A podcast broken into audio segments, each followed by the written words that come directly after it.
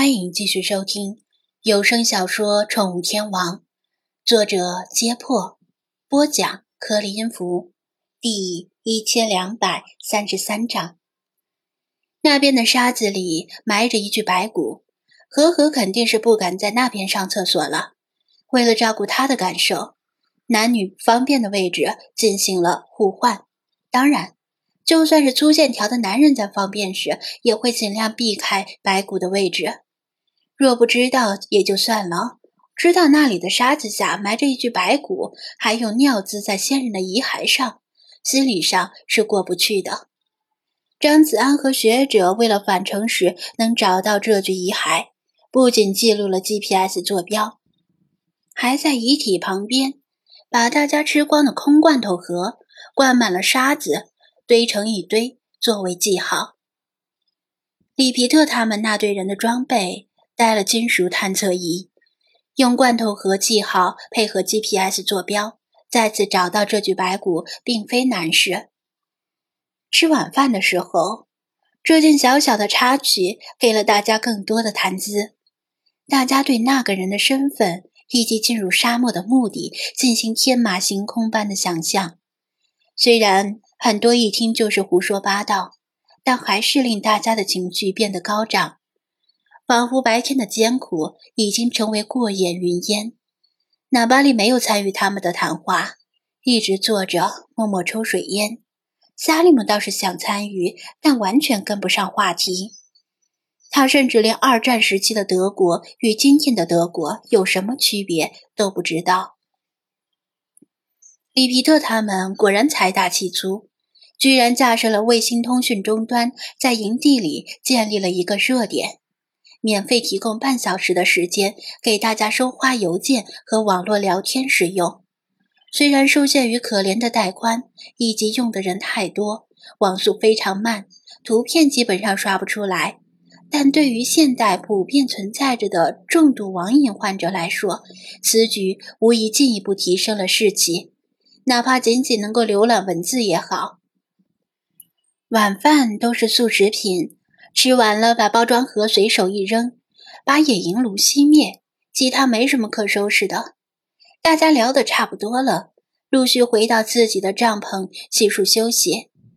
按照里皮特的要求，明天日出之前就要起床，日出之时就要出发，所以没有轮到守夜任务的人就早睡早起了。饮用水是很宝贵的。仅限于用来做饭、饮用和刷牙。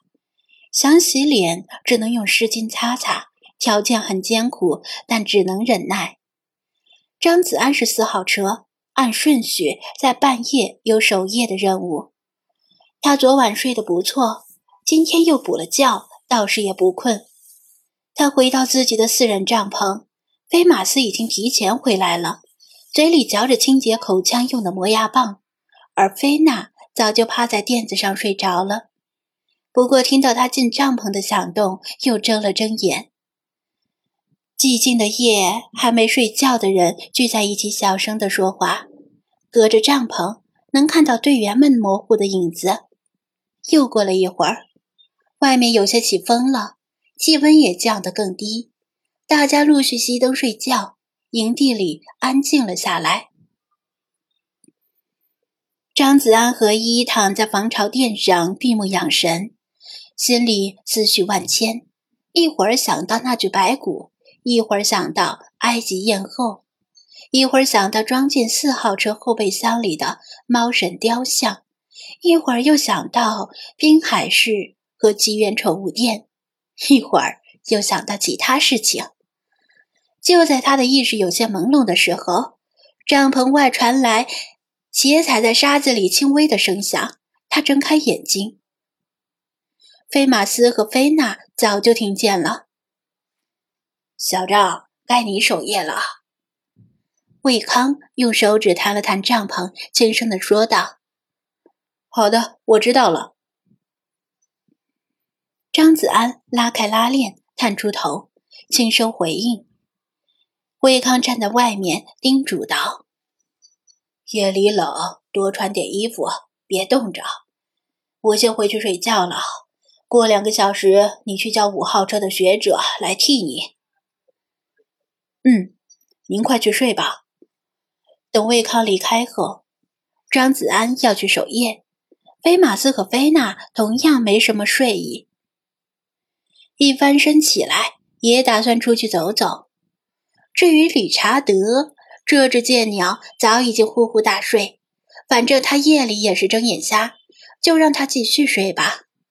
守夜是坐在营地边缘越野车的车顶上，这样视野比较好。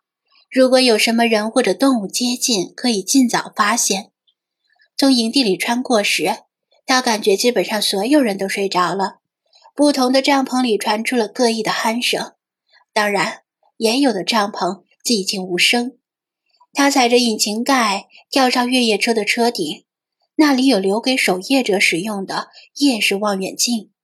张子安站在车顶上，举着望远镜眺望一圈绿蒙蒙的视野里没有任何异常，一切都静悄悄的，只有冷风卷着细沙拍在脸上。从这个位置，同样可以把整个营地的动静尽收眼底，无论有谁离开帐篷，都能第一时间发现。他用手机对着地面和车顶。把除了世华以外的精灵们都放了出来，让他们也感受一下沙漠的夜。喵喵喵！陛下，想死奴家了！雪狮子刚一出现，就扑向菲娜。嘘，安静些，别让其他人听见了。张子安警告道：“其实就算听见也无所谓，反正他们也分不出菲娜和雪狮子的叫声。”但他不愿打扰别人的睡眠。呸呸呸！怎么满嘴都是沙子？呸！雪狮子正想习惯性的冲他吐口水，一张嘴就被灌进了沙子。张子安把腋下夹着的笔记本电脑递给派，他欣喜的接过来，东张西望，想寻找能打字的地方。啊嚏！派打了个小小的喷嚏，把笔记本紧紧地抱在胸前挡风。张子安把越野车的车门打开，让他去车里打字，并且把也想拉着菲娜进车里温存的雪狮子拽了出来。臭男人，你等着，老娘总有一天要阉了你！雪狮子凶猛的张牙舞爪，呸呸！喵。好大的地方！星海惊讶地环视着一望无际的沙海，兴奋地窜了出去，冲上沙丘，又加速跑下，自己玩得不亦乐乎。